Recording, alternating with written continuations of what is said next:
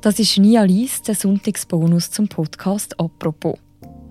Der heutige Text handelt von zwei Frauen, von zwei Freundinnen, die als Jugendliche im Park von einem Unbekannten angesprochen werden. In dieser Nacht wird die eine von beiden Opfer von einem Sexualverbrechen. Die andere, die kommt davon. Eine Tat, die auch 20 Jahre später noch im Leben von beiden Frauen seine Folgen hat. Für das Opfer selber natürlich, wo mit dem traumatisierenden Erlebnis muss fertig werden, aber auch für die, wo sie damals nicht davon abgehalten hat, mit dem Täter mitzugehen. Auch sie beschäftigt die Tat bis heute. Anonym hat sie ihre Geschichte und Geschichte von ihrer Freundin für das Magazin vom Tagesanzeiger aufgeschrieben. Auch alle Namen sind entsprechend anonymisiert. In dem Text, das als Hinweis vorab, kommen auch Schilderungen von sexueller Gewalt vor. Und es ist ein Text geschrieben aus weiblicher Perspektive. Da wir das Thema und den Text aber für wichtig halten, haben wir uns entschlossen, ihn trotzdem von unserem Sprecher, dem Tagiredakteur Jean-Marc Knia, einsprechen zu lassen. Das ist ungebrochen, anonym erschienen im Magazin vom Tagesanzeiger. Die Nacht, als meine beste Freundin vergewaltigt wurde. Warum ging sie mit und nicht ich? was die Tat mit dem Leben meiner Freundin gemacht hat und mit meinem. Glücklich ist, wer vergisst. Ich kaufe Barbara die Postkarte mit diesem Satz, weil manchmal da machen wir Witze darüber, dass sie so viel vergisst und ich mich an nutzlose Kleinigkeiten erinnere, wie ob die Sonne schien an diesem oder jenem Tag. Eigentlich suchen wir in der Papeterie zusammen nach einem Geburtstagsgeschenk. Du nimmst mich wieder hoch, sagt Barbara. Nein, ich glaube, vergessen macht glücklicher, sage ich. Sie, ich versuche im Moment zu leben. Ich, eben. Sie, denkst du immer noch so oft daran? Ich, ja. Und du? Eigentlich nie. Ich fühle mich nicht als Opfer, sagt Barbara. Das Opfer. Heute stehen wir mitten im Leben, Sie hat geheiratet, wir beide ziehen Kinder groß, lieben unsere Jobs. Damals als Teenager lernten wir uns im Gymnasium zwischen einem Automatencafé und der schrillen Pausenglocke kennen. Ich versteckte so gut es ging meine Zahnspange, nahm meinen Mut zusammen und sprach sie an. Schon seit einigen Wochen beobachtete ich sie. Sie, die wilde Locken trug und die richtigen Sneakers, die ihre Zigaretten selbst drehte und sich auf dem Schulhof unüberhörbar über den Klassenkampf ausließ. Liebes Tagebuch, ich möchte unbedingt Ihre Freundin werden, schrieb ich. Ich spürte, mit dieser Frau kann ich die Welt erobern, ohne dass mir je was zustoßen würde. Das Tagebuch habe ich immer noch. Das Zeugnis meiner Adoleszenz liegt in einer Kiste im Keller, wild gemustert, quillt es über von eingeklebten Fotos, die Ecken abgewetzt. Sie, du hast eine coole Lederjacke. Ich, und du schöne Haare. Sie, trinken wir was zusammen. Eine Freundschaft fürs Leben beginnt. Wir lernen bis heute immer wieder von und aneinander. Ich spreche Dinge aus, wenn sie mich beschäftigen, ich hole Hilfe, weine ohne Scham und platze, wenn es zu fest in mir brodelt. Ich grabe gerne tief und mag Geheimnisse, vor allem dann, wenn man sie aufdeckt. Barbara hingegen, trägt einen Panzer. Einer, der in all den Jahren zwar Risse zeigte, der sie aber zuverlässig schützt, so wie damals, als sich ihre Eltern jahrelang in Beziehungskämpfen mit Worten zerfleischten. Alleine überleben können wurde im Kindesalter zu ihrem Glaubenssatz. Wir verbringen viel Zeit miteinander, lernen zusammen französische Zeitformen und erklären uns Vektorrechnungen, schmuggeln uns als Minderjährige in Technoclubs, philosophieren bis zum Sonnenaufgang, reisen per Autostopp durch die Schweiz. Jeder Tag explodiert wie ein gewaltiges Feuerwerk, wie es Teenager halt so empfinden, bis zu jenem Sommerabend. Die Jugend. Sie kann innerhalb Stunden enden. Sogar Barbara, die lieber im Jetzt lebt als in der Vergangenheit, weiß bis heute, dass es ein Freitag war. Liebes Tagebuch, ich hoffe, der Tag morgen bringt das, was er verspricht zu werden, Der letzte Tag vor den langen Sommerschulferien. Das Wetter wie ein Vorbote für das gleich eintretende Unheil. Kühl, trüb, wechselhaft mit Niederschlag und Gewitter. Wir wollen in ein paar Tagen zusammen mit dem Zug ans Meer reisen, ohne Eltern. Ich bin 17, sie 18. Ein endloser Sommer soll es werden. Wir treffen uns in Hochstimmung im Park und stoßen auf unsere Pläne an. Sehen wir uns morgen? frage ich. Klar, ich muss arbeiten, danach gerne, sagt sie. Sorry, habt ihr kurz Zeit? fragt ein Mann. Ich habe ein Problem und ihr könnt mir helfen. Barbara trägt ein grün-rot-gelb gestreiftes T-Shirt und einen grauen Rock. Ich weiß es bis heute, weil ich die Kleider meiner Freundin am nächsten Tag wasche. Sie kann den Stoff nicht mehr sehen, nicht mehr tragen und vor allem nicht mehr riechen. Dieser Mann, er ist nur wenige Jahre älter als Barbara. Die Justiz wird sich später mit ihm wegen über einem Dutzend Delikten befassen. Es geht unter anderem um Vergewaltigung, versuchte Vergewaltigung, Entführung und Nötigung. Er kommt zum Ziel mit der immer gleichen Masche. Er lockt seine Opfer mit Geld. Ich bin Temu, seine Augen flackern, denke ich, und er schwitzt in seinem Tränejackli trotz der frischen Temperaturen, Jeans, Laufschuhe. Er wirkt gehetzt. Ich vergesse selten. Beobachten, recherchieren, kritisch nachfragen. Das wird einige Jahre später mein Beruf. Ich zögere. Ich habe viel Geld und muss es dringend loswerden. Das geht ganz schnell, aber es darf nur eine von euch mitkommen. Es darf nur eine von euch mitkommen. Ein Satz, dessen Folgen mich bis heute nicht loslassen. Barbara sagt sofort zu.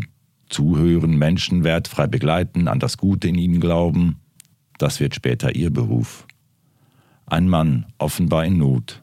Später vor Gericht spricht sie davon, dass er ihr leid getan habe und sie helfen wollte. Ich fahre mit der Bahn nach Hause, lege mich ins Bett meines Kinderzimmers und versuche mein Bauchgefühl zu ignorieren. Liebes Tagebuch, er ist kleiner und schwächer als Barbara. Ihr passiert nie was. Sie ist allen überlegen. Das denkt auch Barbara, während sie mit dem kleinen Mann durch die Stadt läuft.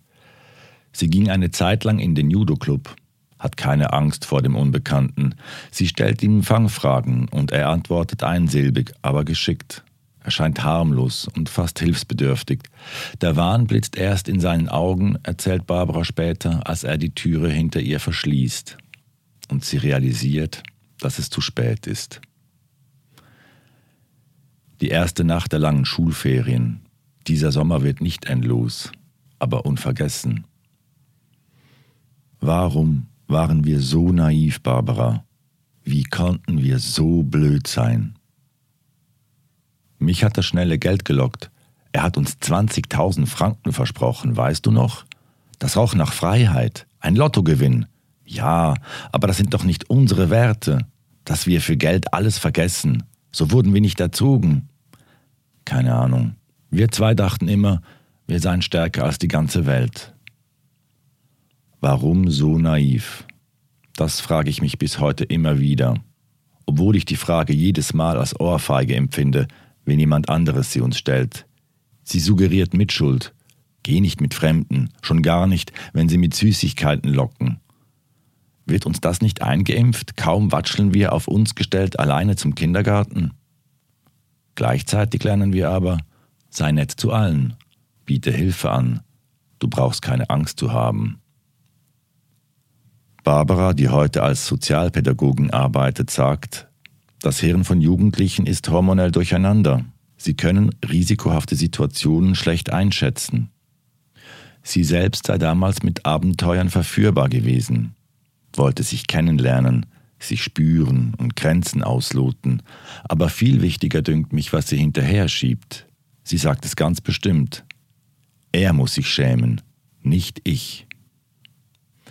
An jenem Tag landet eine US-Sonde nach sieben Monaten Reise auf dem Planeten Mars. Und in einem schäbigen Schweizer Hotelzimmer vergewaltigt ein Serientäter eine junge Frau die ganze Nacht. Immer wieder. Bis der Morgen graut. Dann lässt er sie frei. Das hat er ihr versprochen. In dieser Nacht hat Barbara nur einen Wunsch. Sie will das Zimmer lebend verlassen. Sie geht auf die Straße in die nächste Telefonkabine und weckt mich. Du, ich kann heute nicht abmachen. Ich muss ja arbeiten und danach mag ich nicht. Geht es dir nicht gut? Ich muss arbeiten an der Kasse. Was ist mit dir los? Nichts. Auf ihn ist Verlass, ihren Panzer, den ich oft nicht mag an ihr, der sie unterkühlt, unnahbar erscheinen lässt und den ich manchmal herausfordere, bis sie mich anschreit, nur damit ich endlich ein Stück unkontrollierte Tiefe erblicke, die mich doch so interessiert an ihr. Ich schäme mich ob so viel Selbstgerechtigkeit, auch wenn ich mittlerweile weiß, wie heilsam und essentiell für ihre Verarbeitung es war, dass sie mich unmittelbar danach angerufen hat. Denn die Mehrheit der Opfer von sexualisierter Gewalt schweigt. Ich hämmere mit Fragen gegen den Panzer, bis er aufbricht. Barbara erzählt mir am Telefon eine Kurzgeschichte aus der Hölle. So eintönig, als wäre es ein Film, mit dem sie sich am Abend noch berieselt hat. Auf dem Tisch neben uns stand ein Aschenbecher. Ich wollte ihn damit erschlagen, aber ich habe mich nicht getraut. Warum nicht?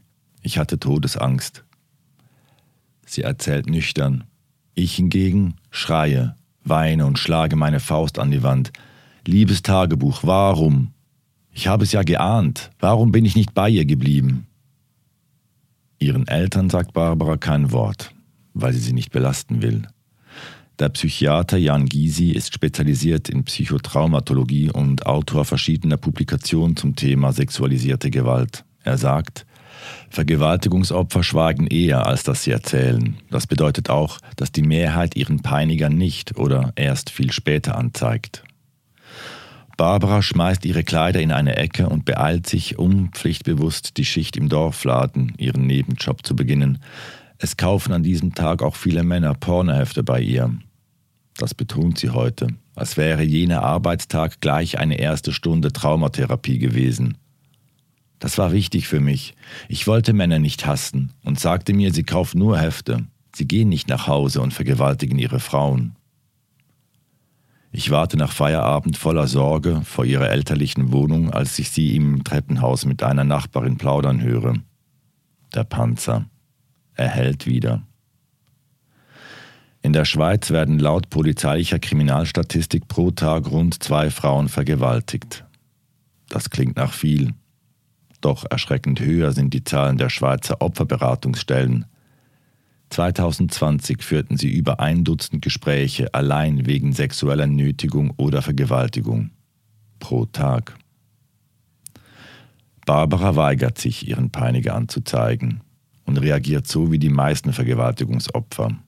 Sie braucht Ruhe und hat Angst, dass man ihr nicht glaubt. Wie sich in dieser Geschichte zeigen wird, liegt sie damit nicht falsch. Agota Lavoyer hat mit Hunderten von Opfern sexualisierter Gewalt gesprochen. Heute leitet sie die Opferberatungsstelle in Solothurn. Nur jede zehnte Frau meldet sich bei der Polizei, sagt sie. Die Gründe für das Stillschweigen sind vielfältig. Schamgefühle, Selbstvorwürfe, Überforderung, aber auch Angst vor der Reaktion der Behörden.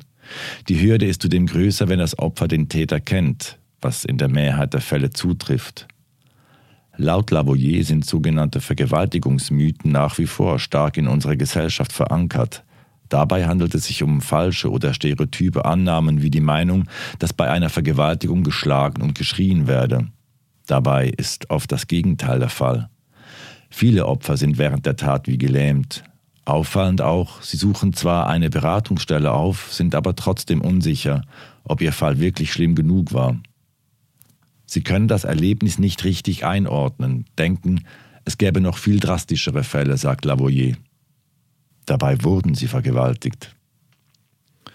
Barbara lässt sich immerhin zur Pille danach überreden. Wir reisen auf eine griechische Insel. Sie ist schweigsam diesen Sommer. In ihrer Agenda zeichnet sie eine dürre Gestalt auf einer langen Straße in einem Tal.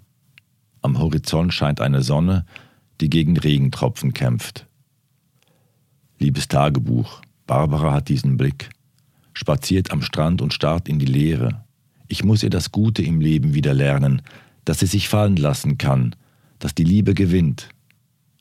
Wir mieten eine Vespa und verunfallen noch am ersten Abend. Holen uns tiefe Schürfungen und haben viel Glück. Barbara fährt uns zurück in das Hotel. Ihr wird immer wieder schwarz vor Augen wegen der Schmerzen. Doch sie ist die Starke, die Ältere und wieder in ihrer Rolle. Auf den Ferienfotos lachen wir, Hände und Knie bandagiert, alles so intensiv wie nie mehr im späteren Leben. Ich versuche da zu sein, Tag und Nacht, nehme meine Freundin in die Arme, streichle sie, höre zu und stelle Fragen, lasse sie weinen. Der Panzer, er wird weicher. Du hast mir gezeigt, dass ich traurig, wütend, verzweifelt sein darf und dass ich wieder vertrauen darf, sagt Barbara, die Frau mit dem Panzer.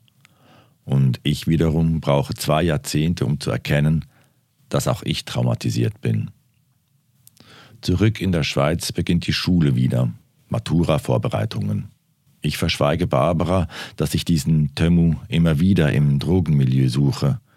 Ich spreche Junkies am Bahnhof an, erkläre ihnen die Geschichte und lasse mich durch die damals offene Drogenszene führen. Doch niemand kennt ihn, denn er ist kein Drogensüchtiger und heißt auch nicht Dömu im richtigen Leben, wie ich später erfahre. Im Gegensatz zu Barbara gehe ich in die Psychotherapie. Ich seziere und fühle mich schuldig. Warum habe ich nicht auf mein Bauchgefühl gehört? Ich vertraute und das war ein Fehler. Ich habe etwas übersehen, ein Gefühl, das mich bis heute nicht loslässt. Ich war für einen Bruchteil nicht aufmerksam genug. Liebes Tagebuch, ich kann diesem Typen nicht verzeihen. Ich werde ihn töten. Ich werde ihn aufschlitzen. Was hat er mit ihr gemacht? Ich will ihm auch das Leben ruinieren. Eine typische sekundäre Traumatisierung, sagt Yang Gysi. Lange habe gegolten, wer nicht selbst direkt betroffen ist, kann nicht traumatisiert sein. Jan Gysi weiter, auch die Gerichte entscheiden bis heute oft nach diesem Grundsatz. Dabei ist diese Annahme längst überholt.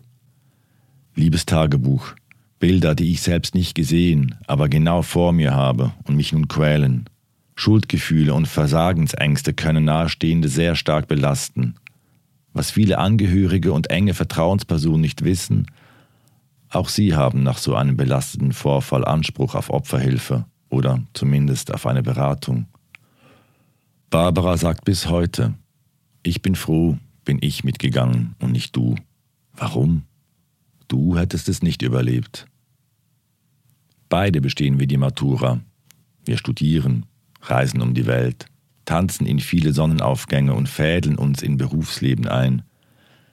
Ich habe auf einmal Angst, alleine im Dunkeln heimzulaufen. Barbara schläft wieder mit Männern, doch wirkliche Nähe lässt sie lange nicht zu. Der erste ist ein gleichaltriger Spanier auf einer Interrail-Reise. Und er weiß nicht, dass es für sie mehr als nur ein One-Night-Stand ist, sondern eine wichtige Station in ihrem Heilungsprozess. Sie verbringen eine Nacht zusammen und zurück in der Schweiz schreibt Barbara ihm einen Brief. I was raped in the past. Thank you. The night with you was such a good and healing experience for me. Er antwortet nicht. Danach denkt sie während dem Sex nie mehr an ihre Vergewaltigung. Doch frei fühlt sie sich dabei jahrelang nicht.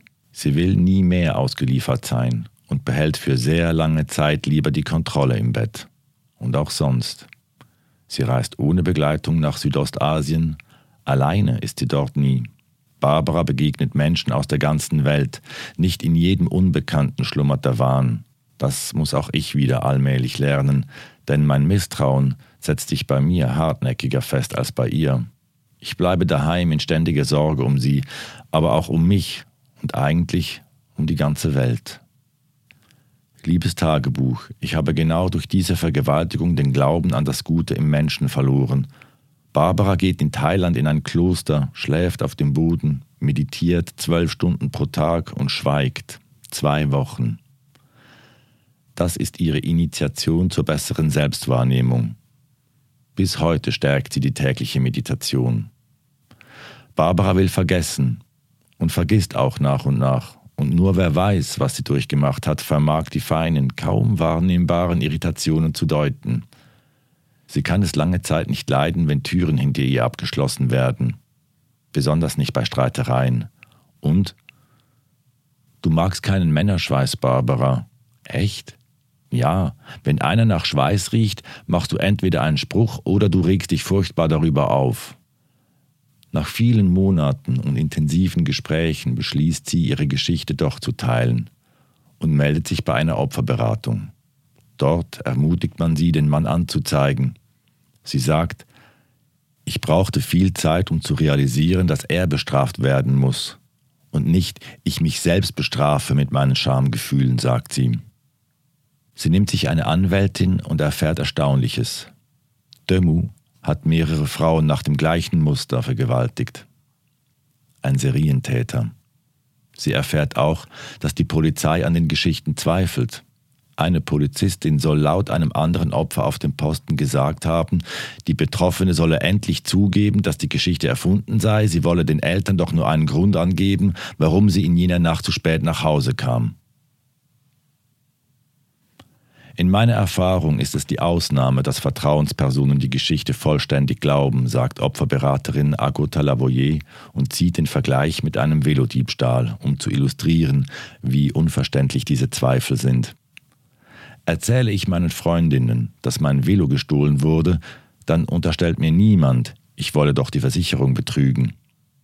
Obwohl Versicherungsbetrug viel häufiger vorkommt als Falschanschuldigen bei Sexualdelikten – bei solchen wird die Glaubwürdigkeit der Betroffenen dennoch reflexartig in Frage gestellt. Auch dieser Unglaube gehört zu den Mythen über Vergewaltigung.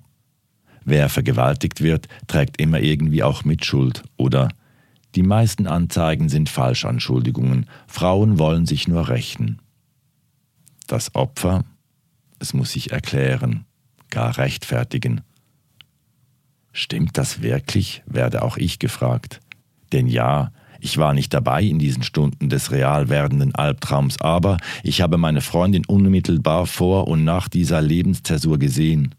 Mit stumpfem Blick starrte sie am Morgen danach die weiße Kachelwand im Badezimmer an. Ich seifte ihre Locken ein, nässte ihre Haare, die wunderschönen Haare. Sie stanken nach Männerschweiß. Stimmt das wirklich?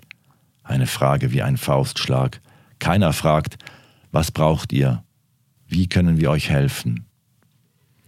Barbara führt verschiedene langjährige Beziehungen, bis sie die Person trifft, bei der sie für immer bleiben möchte. Hast du davon erzählt? frage ich jedes Mal, wenn es ernst wird. Ja. Und? Es war gut. Aber es ist mir unangenehm, darüber zu reden.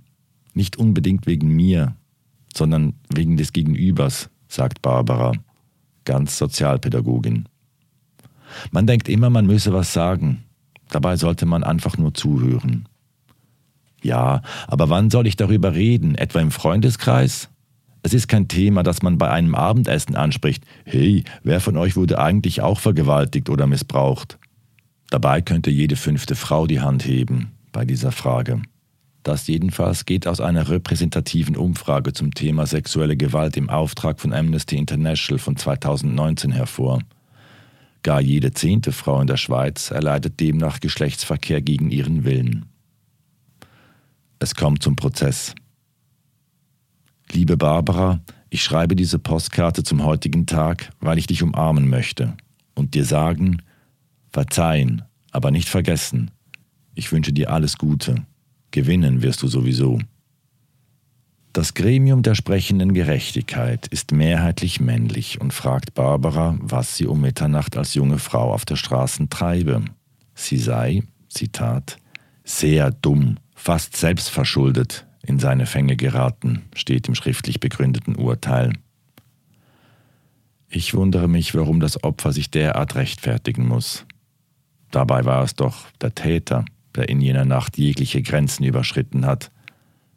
Der Beschuldigte sitzt mit drei Tagebart in dem hohen Raum schräg vor mir und ich muss mir eingestehen, ich hätte ihn auf der Straße nicht mehr erkannt. Mein Herz klopft und ich schlucke einen Kloß voller Hass herunter. Aber ich will ihn nicht mehr umbringen. Ich starre auf seinen Hinterkopf und versuche zu verzeihen und nicht zu vergessen. Barbara sagt, ich habe in den Akten gesehen, was er seinen Eltern aus dem Gefängnis schrieb. Da war kein Satz grammatikalisch richtig.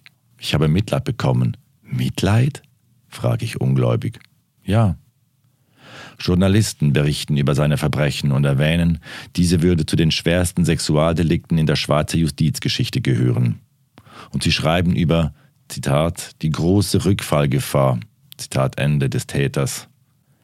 Der kleine Mann im Trainerjäckli wird unter anderem wegen Freiheitsberaubung und mehrfacher Vergewaltigung verurteilt und auf unbestimmte Zeit verwahrt, was nicht unbedingt lebenslänglich bedeutet.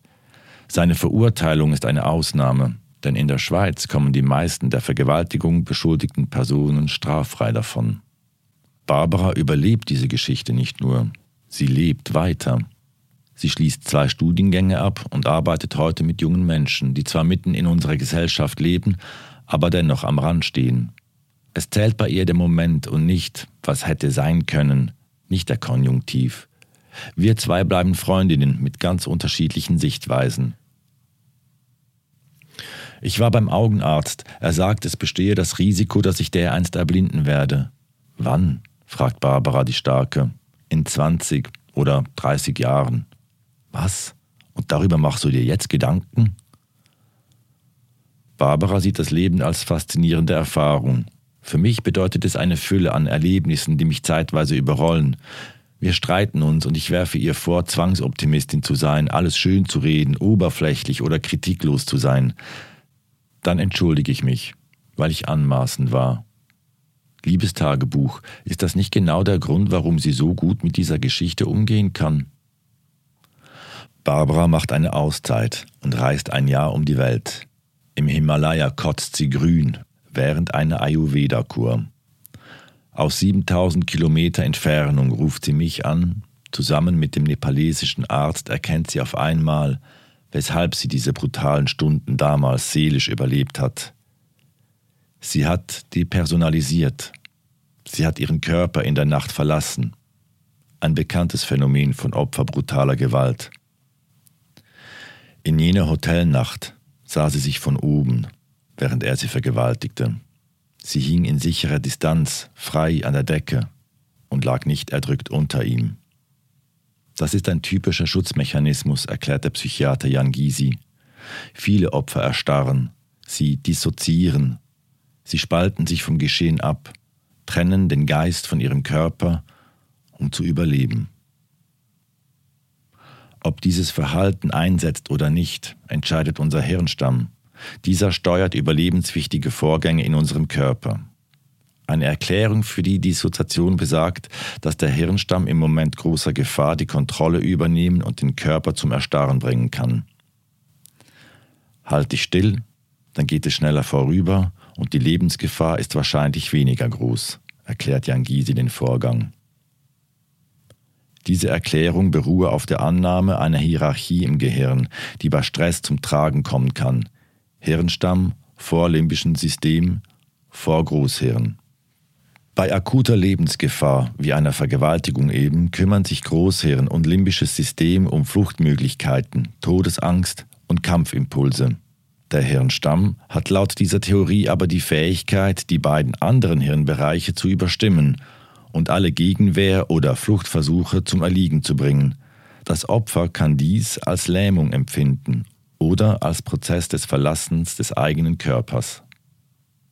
Das Thema ist mittlerweile auch politisch, denn bald kommt das neue Sexualstrafrecht vor das Parlament. Doch genau dieses häufige Erstarren bei einer Vergewaltigung lässt der Gesetzesentwurf außer Acht. Eine sexuelle Handlung soll nur dann als Vergewaltigung gelten, wenn der Täter dem Opfer droht, Gewalt antut, es unter psychischen Druck setzt oder zum Widerstand unfähig macht, es also nötigt. Vom Opfer wird weiterhin implizit erwartet, dass es sich zur Wehr setzt. Wichtige Forschungsergebnisse werden hier ausgeblendet, ärgert sich Jan Gysi. Er hat nur meinen Körper genommen, nicht meine Seele erklärt Barbara mir aus dem Land der höchsten Berge. Eine Nacht vor über 20 Jahren und ihre Folgen fürs Leben. Barbara heiratet. Der See zu unseren Füßen glitzert wie ein überdimensionales Kleid aus Pailletten. Ich verspreche dir hier, dass ich mich immer wieder für das Vertrauen entscheide, wenn es darauf ankommt. Das beteuert Barbara vor allen Anwesenden, ihrem Lieblingsmenschen. Ich bin nicht die Einzige, die bei diesen Worten weint, aber ich bin wohl die Einzige, die an die Nacht damals denkt. Das Vertrauen, er hat es ihr nicht genommen. Später steht die Braut hinter dem Mischpult als DJ. Technobässe wie Herzschläge. Das Leben feiern. Über 100 Freunde und Freundinnen jubeln gemeinsam mit dem Hochzeitspaar. Man will mit ihr befreundet sein, denke ich. Barbara dirigiert mit ihrer Musik ihre Gäste. Sie steht im Mittelpunkt und dennoch hinter diesem schützenden DJ-Pult, wo ihr keiner zu nahe kommt. Kaum eine Person hier an der Hochzeit weiß, was ihr im früheren Leben zugestoßen ist. Dennoch hat jeder einzelne Gast seinen Teil unwissentlich dazu beigetragen, ihre Wunden zu heilen. Die Traumatherapie ist derjenige Bereich der Psychotherapie, die sich in den letzten Jahren am meisten entwickelt hat, sagt Jan Gysi. Gerade die Ereignisse um den 11. September 2001 hätten eine entsprechende Forschungswelle ausgelöst. Die wichtigste Unterstützung für die Heilung sei das soziale Netz, die stabile Bindung an das Umfeld. Wir brauchen Menschen, die uns glauben, uns nicht beschämen, so der Traumatologe. Auch eine posttraumatische Störung sei behandelbar. Gysi vergleicht erfahrene sexuelle Gewalt mit einem schweren Verkehrsunfall.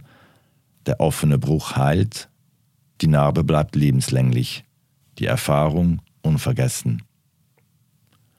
War die Vergewaltigung dein schlimmstes Erlebnis, Barbara? Das jahrelange Streiten meiner Eltern beschäftigt mich mehr als diese Nacht. Das glaube ich nicht. Wie kann das sein? Doch, als Kind war ich hilfloser.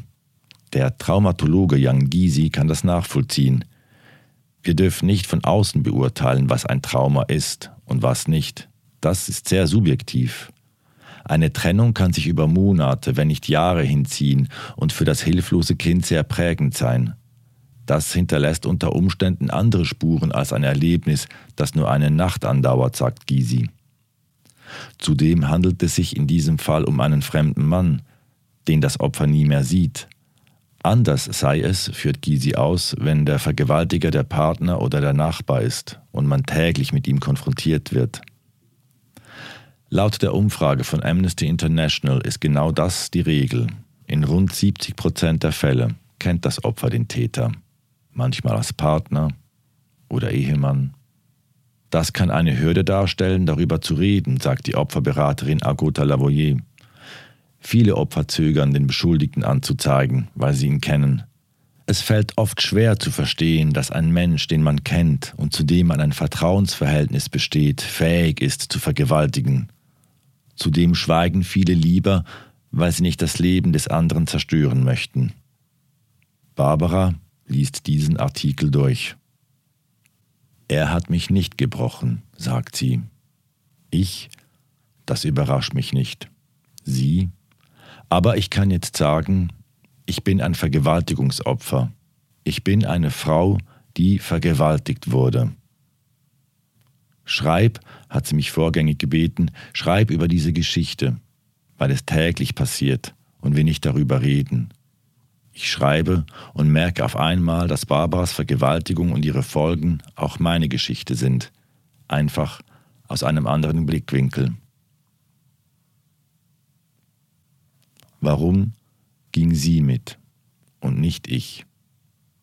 Mein Trauma ist nicht Barbaras, aber ich habe ihres miterlebt. Ich habe fälschlicherweise angenommen, wenn sie als Opfer so gut mit der Vergewaltigung umgehen kann, dann gilt es auch für mich als Nahestehende. Eine Nacht vor über 20 Jahren und ihre Folgen fürs Leben. Auch ich will vergessen. Ich entschließe mich, zur Opferberatung zu gehen. Dass Betroffene sich Jahre später melden, sei häufig, höre ich da. Das Gespräch hilft mir. Und wir kommen rasch zum essentiellen Punkt. Ich habe dem Täter schneller verziehen als mir.